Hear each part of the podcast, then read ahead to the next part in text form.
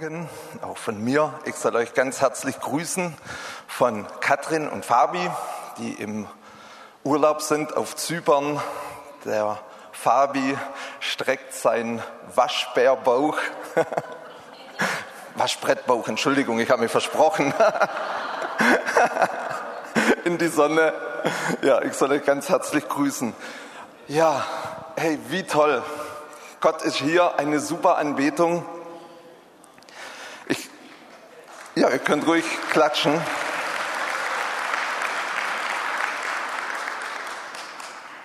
Ich glaube, also ich glaube nicht nur, sondern ich bin, ja Glaube heißt ja überzeugt sein. Ich bin überzeugt, dass wir wirklich Gottes Gegenwart in einer ganz neuen Art und Weise und tiefen Art und Weise wirklich in unserem Leben brauchen. Und dass wir genau das brauchen, damit wir wirklich zum Dienst einfach an den Menschen, an unseren Mitmenschen, Arbeitskollegen und so weiter in der Stadt wirklich befähigt werden. Und ich glaube, dass es echt wichtig ist, dass, dass, dass, dass wir uns nicht mit dem zufrieden geben, was Gott uns bereits gegeben hat. Wir sind eine tolle Gemeinde. Gott hat uns wirklich gesegnet. Wir sind tolle Geschwister. Und wir haben den Segen echt schon gut erlebt, aber ich weiß, und das haben wir heute gesungen, das ging im Prinzip fast durch die ganzen Lieder, dass Gott deutlich, deutlich, deutlich mehr für uns vorbereitet hat. Und ich bin so begeistert von, von in, in, in, in der Offenbarung bei den Sendschreiben, da gibt es eine Gemeinde, ist die Gemeinde in, in Smyrna. Und das ist, glaube ich, die einzige Gemeinde in den Sendschreiben, die nicht irgendwo gerügt wird. Und von ihr heißt es, von dieser Gemeinde, dass sie in Bedrängnis ist, also in echt schwerer, schwerer Verfolgung und dass sie arm ist. Und dann sagt Gott zu ihr, aber du bist reich. Und das ist das, was, was, was uns wirklich ausmacht, dieser innere Reichtum in Gott. Und ich glaube, das brauchen wir wirklich. Und ich finde so dieses Panda dazu, das ist die Gemeinde in Laodicea. Und die, La die Gemeinde in Laodicea, die sagt von sich selber, ich bin reich. Und Gott sagt, nee, du bist nicht reich, du bist arm und bemitleidenswert und diese Dinge. Und es ist so wichtig, dass wir wirklich diesen Hunger und dieses Verlangen haben, dass wir nicht voll sind mit irgendwelchen Dingen, sondern dass wir wirklich leer sind, dass wir arm sind, dass Gott sein Reichtum in uns hineinlegen kann. Und er will diesen Reichtum an Herrlichkeit in uns hineingeben. Ich glaube wirklich, dass wir als, als, als Christen, dass, dass, dass Gott uns wirklich diese Welt verändert verändernde Kraft in uns einfach freisetzen möchte. Und das geschieht halt auch dadurch, dass wir wirklich nicht voll sind und meinen, wir haben alles, wir wissen alles, sondern dass wir wirklich diese Haltung haben von, von, von, von innerer Armut. Ich brauche dich, diese Abhängigkeit. Gott, ohne dich ist es unmöglich irgendwie zu leben. Ich brauche dich. So wie Jesus in, in, in, in, in ähm, Johannes 14 einfach gesagt hat, ich bin der Weinstock und ihr seid die Reben. Und getrennt von mir könnt ihr nichts, könnt ihr nichts tun. Und genau das ist der Punkt. Getrennt von ihm sind wir nicht möglich, irgendwas zu tun. Und ich glaube, dass der Heilige Geist uns wirklich in naher Zukunft, heute schon anfangend, tiefer einfach in seine Gegenwart hineinziehen möchte und dass er es tut und dass wir das wirklich erleben. Also es hat mich echt bewegt, dieses zweite Lied in, in, in Deutsch, wo es einfach heißt, mehr von dir und weniger von mir. Das, das, das, das, das brauchen wir. Ich will auf Biegen und Brechen einfach mehr von seiner Gegenwart, von seiner Kraft, von seiner Liebe, von seiner Herrlichkeit in meinem Leben haben. Ich will das und ich will einfach abnehmen an vielen Bereichen, wo ich häufig so stark bin und aus meiner eigenen Kraft irgendwo lebe und rumwurstel und, und, und mich selber sorge und kümmere. Aber Gott will uns seine Herrlichkeit einfach geben und wir sollen diese Herrlichkeit echt erleben. Ich habe da Hunger. Gibt es da vielleicht noch jemand, der so ein bisschen Hunger hat? Wolfhard hat es, ich weiß, es liegt Wolfhard auf dem Herzen und wir, wir werden das erleben, Wolfhard. Wir werden das erleben. Wir, uiuiui, wir, wir, wir, wir werden wirklich sehen, wie Gottes Herrlichkeit auf uns, in uns hineinkommt, in einer Art und Weise und wie wir diese Stadt wirklich verändern. Das, das war jetzt das Vorwort, das war nicht die Predigt. Wobei das auch schon ganz gut war. Ähm, Nein, aber das, es, das, bewegt mich einfach. Aber die Predigt geht in die gleiche Richtung. Oh, es ist einfach wunderbar. Wir haben so einen fantastischen Gott, es ist so toll, einfach mit ihm zu leben. Wenn ich so einfach so hinausblicke in die Welt, die, die ganzen Sorgen, die die Menschen so haben mit Klimawandel und, und, und, und was es alles so gibt und Unsicherheiten. Aber es ist so gut zu wissen, dass wir einen Gott haben, der treu ist, der bei uns ist, der uns niemals aufgibt, der uns niemals versäumt, der uns Sicherheit einfach gibt und der uns Ruhe gibt. Er sagt, er sagt, seinen Frieden oder meinen Frieden gebe ich euch. Wir können in Anbetracht aller Umstände wirklich im Frieden leben. Wir können das und wir sollen das und und das ist doch einfach wunderbar. Es ist so toll, diesem Gott einfach zu dienen. Wir haben einen wunderbaren Gott, der uns liebt und der uns sehr, sehr gerne beschenken möchte. Und das sollen wir echt erleben. So, jetzt komme ich zu Gottes Wort. Johannes 20, 12, Abvers 20 bis 26. Es waren aber einige Griechen unter denen, die hinaufkamen, um auf dem Fest anzubeten. Das war das, das, das letzte Passa oder das war das Passa, wo, wo Jesus gekreuzigt wurde. Also diese Geschichte, also der Bericht ähm, ähm, fand statt fünf circa fünf Tage vor der Kreuzigung Jesu. Diese nun kamen zu Philippus von Bethsaida in Galiläa und baten ihn und sagten, Herr, wir möchten Jesus sehen. Und Philippus kommt und sagt es Andreas, es kommt Andreas und Philippus und sie sagen es Jesus.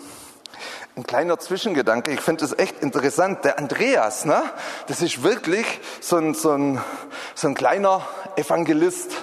Und der Andreas, das steht ganz klar im Wort Gottes drin, war mir gar nicht so bewusst, ist der Bruder von dem Petrus. Habt ihr das gewusst? Oh, gut, ihr seid klüger. Jetzt dachte ich jetzt. Gut. Aber das Coole bei der Geschichte, der Andreas, der hat den ganzen Tag mit Jesus verbracht, hat, das sein, hat dann seinen Bruder, den Petrus, gefunden und hat ihm dann gesagt, hey, ich habe den Messias gefunden, komm und, und hat im Prinzip den Petrus zu Jesus gebracht. Und überall, wo es irgendwie so Connections gab, war der Andreas mit dabei. Zum Beispiel bei der Speisung der vier oder der 5000 war das ähm, der Andreas, der das Kind mit den fünf Fischen und so gefunden hat und zu Jesus gebracht hat und daraus das Wunder einfach passiert ist. Er hat echt eine, eine Salbung zu connecten und so eine evangelistische Salbung und von Philippus wissen wir auch, dass es ein evangelistisch, auf, gut, gehört jetzt nicht dazu. Und sie, und sie sagen es Jesus. Jesus aber antwortete ihnen und spricht, die Stunde ist gekommen, dass der Sohn des Menschen verherrlicht werde. Wahrlich, wahrlich, ich sage euch, wenn das Weizenkorn nicht in die Erde fällt und stirbt, bleibt es allein. Da spricht er zuerst mal von seinem eigenen Tod. Wenn es aber stirbt, bringt es viel Frucht. Wer sein Leben, wörtlich Seele, liebt, verliert es. Und wer sein Leben in dieser Welt hasst, wird es zum ewigen Leben bewahren. Und dann sagt Jesus, wenn mir jemand dient, so folge er mir nach.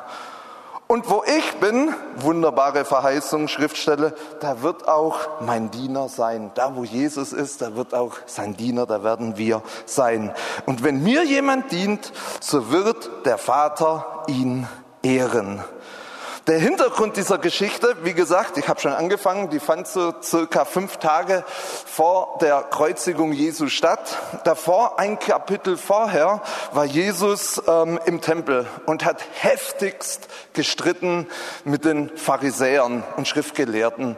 Und sie haben schon Steine aufgehoben und wollten ihn ähm, steinigen und wollten ihn ergreifen, aber er ging durch sie hindurch und ähm, verbarg sich dann im Jordangebiet östlich vom Jordan heißt es. Es heißt, er ging aus Judäa weg und verbarg sich. Ähm, als er da war am, ähm, am Jordan, östlich des Jordans, kam die Kunde zu ihm, dass der Lazarus krank geworden ist. Und er blieb dann noch zwei Tage.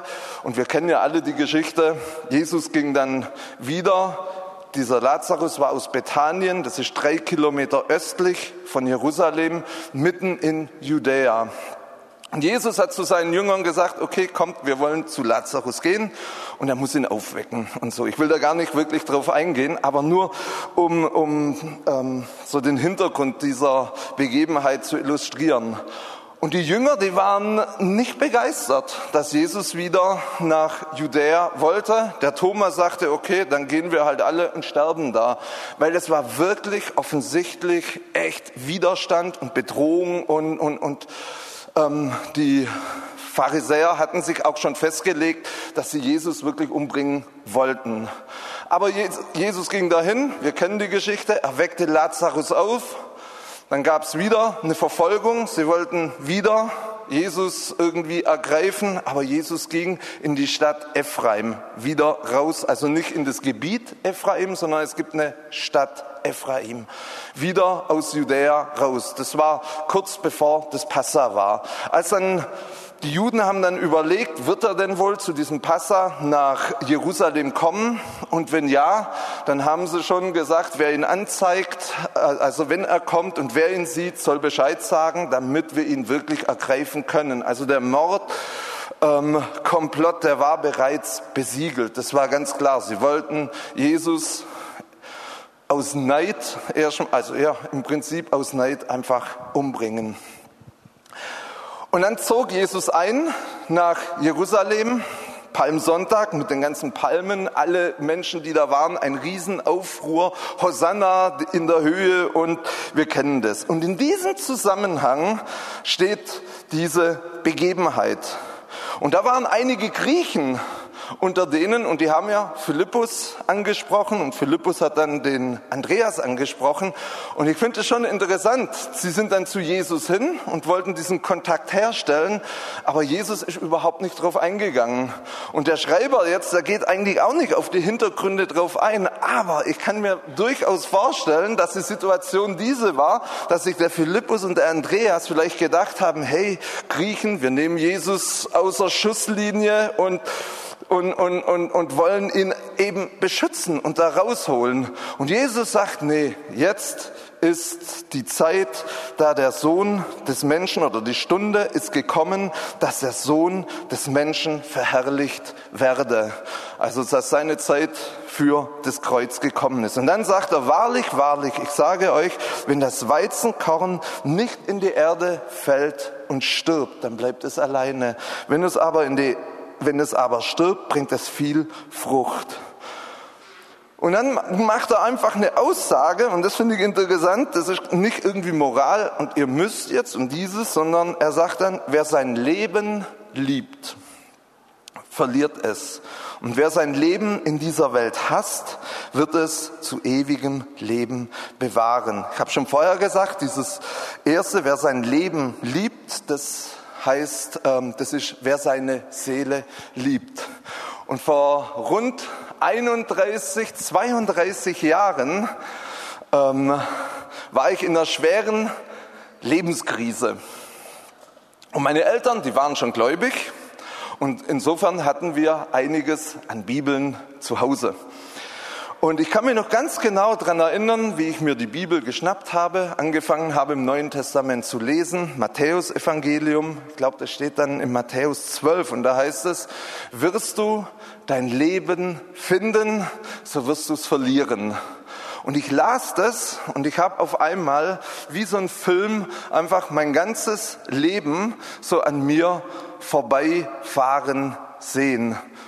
Und wie das dann alles, diese ganzen Träume, diese ganzen Hoffnungen, wo man in bestimmte Situationen reingesetzt hat, wie sie alle wie so Seifenblasen einfach zerplatzt sind und wie sie weg waren. Und ich sage, ja, das stimmt, wirst du dein Leben finden. Überall, wo ich gedacht habe, wow, das ist mein Leben, jawohl, da setze ich meine Hoffnung rein, da, das finde ich prima. Alles zerplatzt. Und dann sagt Jesus weiter, und wirst du dein Leben um meinetwillen verlieren, dann wirst du es finden.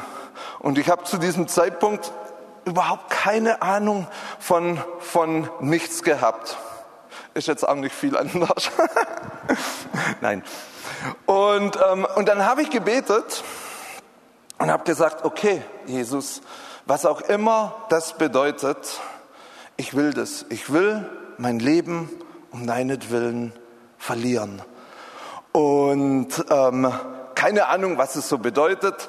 Drei Tage später bin ich in den Gottesdienst gegangen und eine tolle Predigt gehört. Und da habe ich mich dann klipp und klar entschieden, öffentlich für Jesus, habe mein Leben Jesus gegeben und habe ein neues göttliches Leben bekommen. Und ich will jetzt mal sagen, was, es, ähm, was dieser Vers erstmal nicht bedeutet, dass ihr euch entspannen könnt.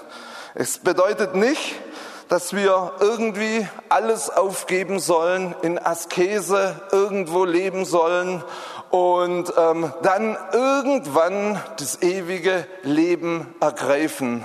Dieser Ewigkeitsbegriff, dieses ewige Leben, das ist dieses göttliche Leben. Und das ist das göttliche Leben, was uns jetzt und hier zur Verfügung steht. Und das müssen wir, das müssen wir wirklich wissen. Und das ist andauernd, das ist ewig, ja, das ist beständig, es ist da, aber das ist nicht irgendwie in der Zukunft, auf die Zukunft gerichtet, sondern wir können und wir sollen dieses göttliche Leben jetzt ähm, ergreifen und erleben und erfahren.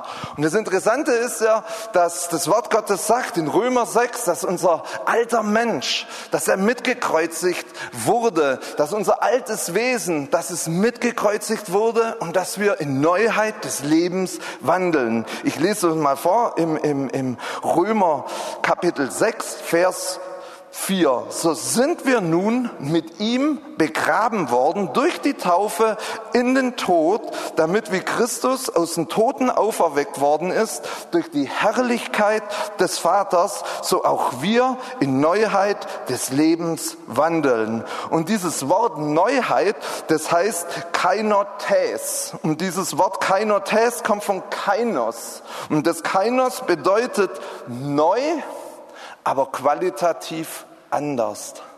Das heißt, wenn wir, wenn wir mit Jesus gekreuzigt, begraben sind durch die Taufe, können wir in Neuheit des Lebens wandeln. Das heißt, wir haben ein neues Leben, was aber qualitativ komplett anders ist wie das Leben, was wir bisher haben.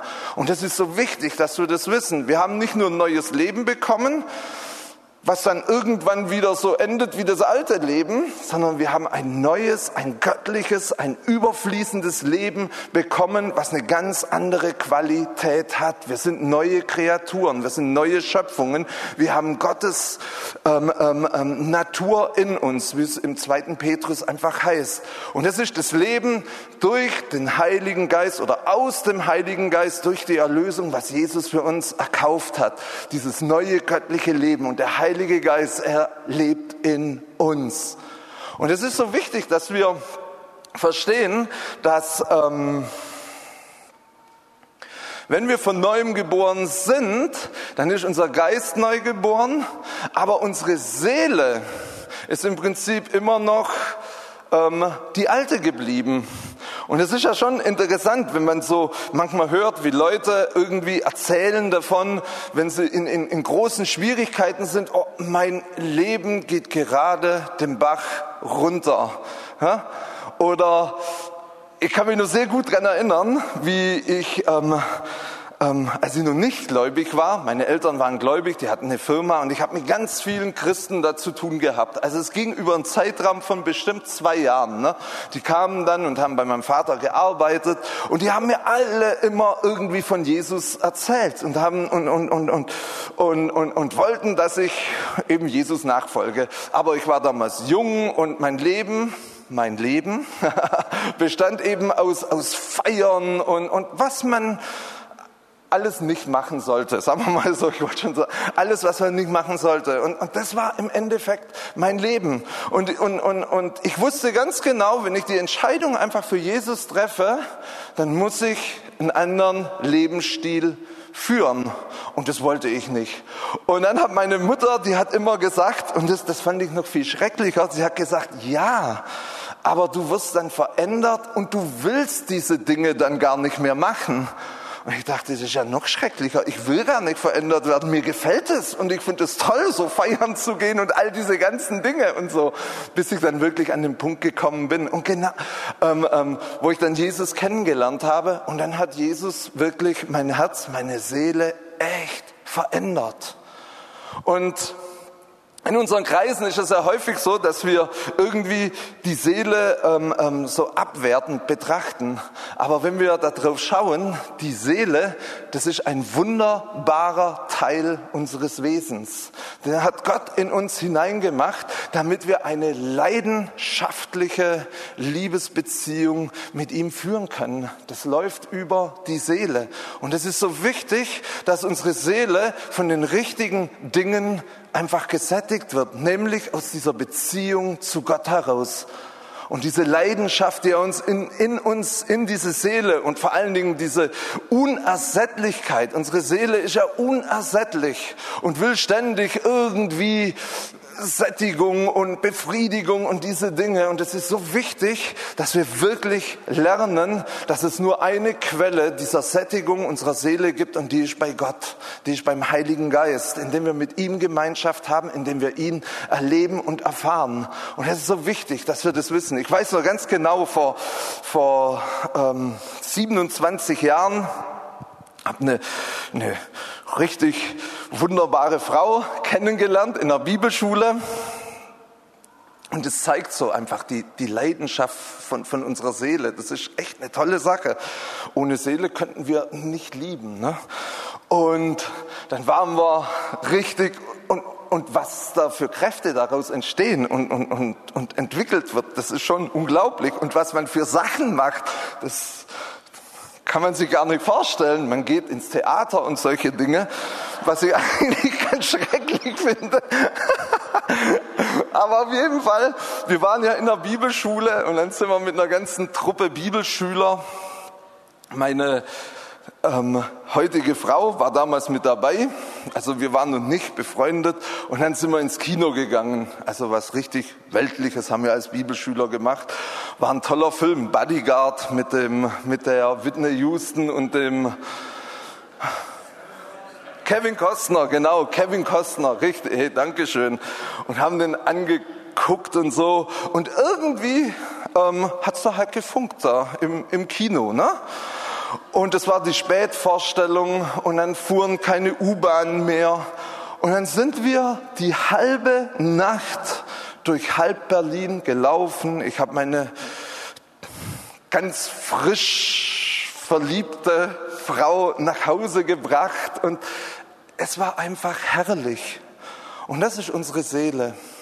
Und die soll so erfüllt werden, mit seiner Gegenwart und diese leidenschaftliche Liebe, die dann Gott zu uns hat, die wir dann wieder zurück zu ihm ähm, geben.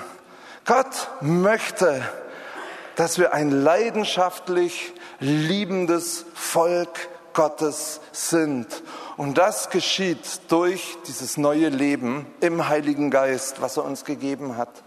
Und deswegen ist es so wichtig, dass wir unser altes Leben, diese Seele, die ständig nach irgendwelchen Bestätigungen, die ständig nach, nach, nach Anerkennung, nach Ehre, nach allen möglichen Dingen einfach lechzt, dass wir die nicht lieben, sondern dass wir da dagegen sind und dass wir wirklich die Ehre und die Liebe einfach an der richtigen Stelle holen. Und ich glaube, dass es total wichtig ist, dass wir auch dann erfolgreich und fruchtbar sind. Weil wenn wir unsere Seele lieben, heißt es hier, dann verlieren wir sie oder ja, verlieren wir sie. Aber man könnte es auch übersetzen, dann verdirbt sie. Sie wird krank, wie so eine saure Milch, die irgendwann verdirbt. Und jeder, der die dann trinkt, kriegt einen Brechreiz. Also das ist nicht so gut. Und es geht uns selber nicht gut. Deswegen ist es so wichtig, dass wir das erleben, wie der Heilige Geist in uns, wer uns wirklich liebt und wirklich erfahren und diese Herrlichkeit und diese Gegenwart und diese Liebe wirklich wahrnehmen. Und er ist derjenige, der aus dieser Beziehung, aus dieser Einheit heraus dann wirklich befähigt, wie wir diese Lieder heute gesungen haben, in den Dienst einfach Gottes zu gehen. Und das beste Beispiel, das ist ja Jesus. Und Jesus sagt ja ganz klar, sagt er, wer mir dient, der folge mir nach. Und das heißt, er ist dieses Beispiel oder wir können an diesem Beispiel, das er uns gegeben hat, wirklich lernen. Und wir wissen, dass er gehorsam war, dass er ohne Sünde war, dass er nichts tun konnte, es sei denn, er hat es den Vater im Himmel tun sehen. Wir wissen, dass er in enger äh, Verbindung, in Liebesbeziehung zu seinem Vater war. Und wir wissen, dass er gesagt hat in Johannes 4:34, sagt er, meine Speise ist, dass ich den Willen dessen tue, der mich gesandt hat.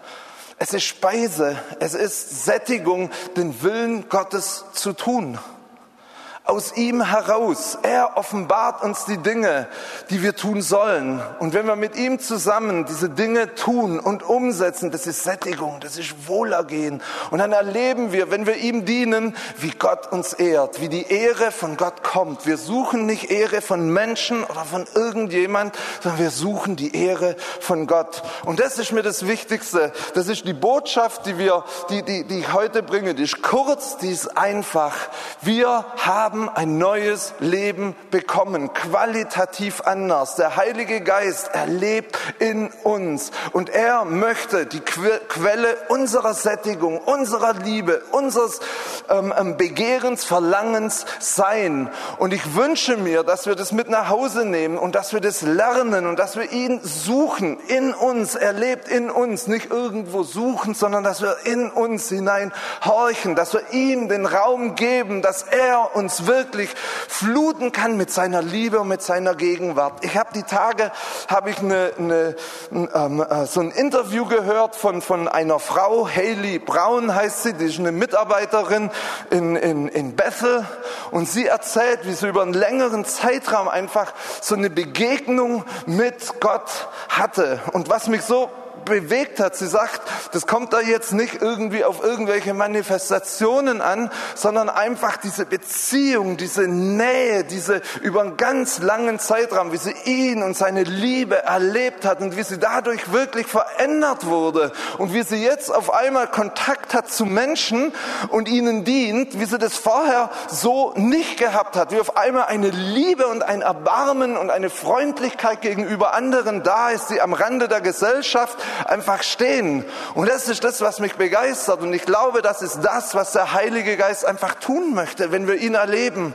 Dass er sein Feuer und seine Leidenschaft in uns eben ausgießt und dass wir so umgestaltet und verwandelt werden, dass wir diese Liebe einfach dem Nächsten weiter ähm, ähm, leiten lassen. Und in dieser Zeit hat sie erzählt, wie sie nachts hat sie geschlafen und ihr Mann ist auf einmal aufgewacht, weil sie geschrien hat, dass das Feuer Gottes auf sie kommt, dieses Verlangen und dieser Hunger. Herr, und ich wünsche mir, ich wünsche mir, dass wir dieses Feuer und diese Leidenschaft und diese Liebe, dass wir das erleben. Wir brauchen das. Wir brauchen das. Ohne diese Ausstattung ist es nicht, das ist zu stark gesagt. Wir, wir, wir bringen schon Frucht und es passieren auch Dinge. Aber das, was Gott wirklich tun möchte, in großer Breite, das geschieht durch diese Ausstattung von Kraft und Herrlichkeit und Liebe. Und das brauchen wir und das wollen wir. Und ich wünsche mir wirklich, dass, dass, dass wir anfangen, ähm, ja, einfach in dieser Art und Weise zu Hause Gott, Gott zu erleben. Und wenn wir dann schon reden, dass wir unser Leben nicht lieben sollen, ich glaube, dass es häufig irgendwo bei uns anfängt. Ich sehe das bei mir. Ich fand es so interessant, was Christa vor drei Wochen, also über, oder zwei Wochen, als sie über Gebet gesprochen hat, wie sie bewusst einfach gesagt hat, okay, die Morgenstunden, ich bringe dieses Opfer oder wie auch immer und, und, und, und nehme mir die Zeit einfach zu beten, obwohl sie sehr gerne, ich meine, sie hat ja auch noch fünf Kinder zu Hause gehabt, fünf oder wie auch immer. Ähm, ja, und, und, und wie sie es eigentlich ähm, lieber schlafen wollte, um sich auszuruhen, um dann wirklich diese Kraft zu haben, durch den ganzen Tag zu gehen. Aber das sind so Dinge, wo wir unsere Seele einfach verleugnen, dass wir echt sagen, okay, komm, ich gebe dir diese Zeit. Ich glaube, das ist wichtig, wenn wir das erleben wollen. Das fällt nicht einfach so irgendwie vom Himmel und bumm und auf einmal ist es da, sondern ich glaube, dass es wirklich mit Zeit einfach verbunden ist, dass wir ihn zu Hause suchen, dass wir die Zeit geben, dass wir ihn dann erleben, dass er zu uns reden kann, dass er uns verändern kann. Oder auch die, die gerne irgendwie den Stream angucken und vielleicht gar nicht mehr live in Gottesdienst kommen. Vielleicht sagt der Herr zu euch, hey, eure Bequemlichkeit wäre doch mal was, mal wieder sonntags herzukommen und live meine Gegenwart einfach zu erfahren, mit vielen anderen Geschwistern zusammen. Ich glaube, das ist wichtig. Gott will uns in einer ganz neuen Art und Weise begegnen. Und das ist wichtig, dass, dass wir das echt zulassen und dass wir diesen Fokus haben. Und ich, ich, ich beknie euch wirklich, dass wir dass wir das in unseren privaten Zeiten zu Hause, dass wir das hier, wenn wir zusammenkommen, dass wir das wirklich, dass wir das machen, dass wir ihn suchen, seine Gegenwart. Wir sind auch als, als Gemeindeleitung, haben wir gerade beschlossen, dass wir wirklich beten, dass wir Gott suchen, dass wir einfach mit diesem Status quo, den wir haben, der gar nicht schlecht ist. Ich, ich will nichts irgendwie, wir sind eine tolle Gemeinde, aber wenn wir das vergleichen mit dem, was in der Bibel und in der Apostelgeschichte steht, sind wir dann doch nicht mehr ganz so toll. Aber Gott will das tun. Er will das in uns tun. Er will sein Feuer und seine Herrlichkeit ausgießen. Im Prinzip bin ich, bin ich durch. Das ist wunderbar. Ich denke, die Anbetungsgruppe kann schon gerne kommen. Wir wollen den Heiligen Geist jetzt einfach noch ein bisschen wirken lassen. Gibt es denn jemand, der das nicht möchte? Nee, wir wollen das doch, oder? Wir wollen doch Gott erfahren in einer, in, einer, in einer neuen Art und Weise. Und ich bete jetzt, wir nehmen uns jetzt Zeit, dass wir das wirklich erleben, dass Gott auch diesen Hunger und dieses Verlangen, dass er es wirklich jetzt, ähm, dass es auf uns kommt. Halleluja.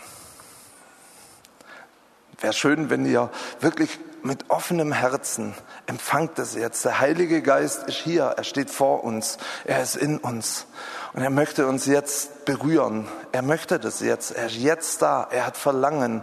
Nicht nur wir haben Verlangen, sondern er hat Verlangen nach uns. Und empfangt es jetzt. Danke, Heiliger Geist, dass du da bist. Und wir geben unsere Bedürftigkeit wirklich zu. Wir brauchen, wir brauchen dich. Wir brauchen dein Feuer. Wir brauchen deine Leidenschaft. Danken dir, dass du in uns lebst. Wir beten jetzt, dass, dass du dir den Raum jetzt einfach in uns nimmst und dass du ihn füllst, dass du ihn füllst, Herr. Wir wollen wie diese Gemeinde in Smyrna, Herr, wir wollen wirklich sagen, ja, wir, wir sind arm, aber du sagst, ihr seid reich weil der Reichtum deiner Herrlichkeit in ihnen ist, Herr. Wir wollen in dir wirklich reich sein, in Gott. Komm jetzt, Heiliger Geist, und wirke. Zieh uns. Zieh uns. Wir wollen wirklich Menschen sein, die, die mit dir leben. Herr, die diese Erfahrung, wie diese Frau aus Redding, wie wir das wirklich erleben, wie du uns hinziehst und in einer tiefen Art und Weise wirklich dein Begehren, dein Verlangen einfach wahrnehmen.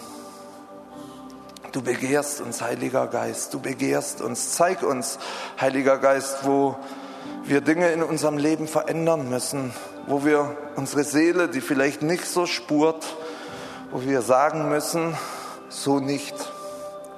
Schaue auf den Herrn. Heiliger Geist, komm jetzt. Wir wollen deine Herrlichkeit wirklich sehen und erleben. Nimm zu in unserem Leben. Du sollst zunehmen, Herr. Wir wollen abnehmen. Wir wollen abnehmen. Du sollst zunehmen. Wollen, dass du einfach durch uns fließt und auch sehen, wie Anja das gesagt hat, wo wir vielleicht durch ein Milchglas gucken, aber wenn wir dir den Raum geben, wie dann auf einmal Klarheit kommt und wir Dinge einfach sehen, wie wir dich sehen, wir deine Herrlichkeit schauen. Wir wollen deine Herrlichkeit sehen und erleben. Wirke du, Heiliger Geist, wirke du, wirke du jetzt.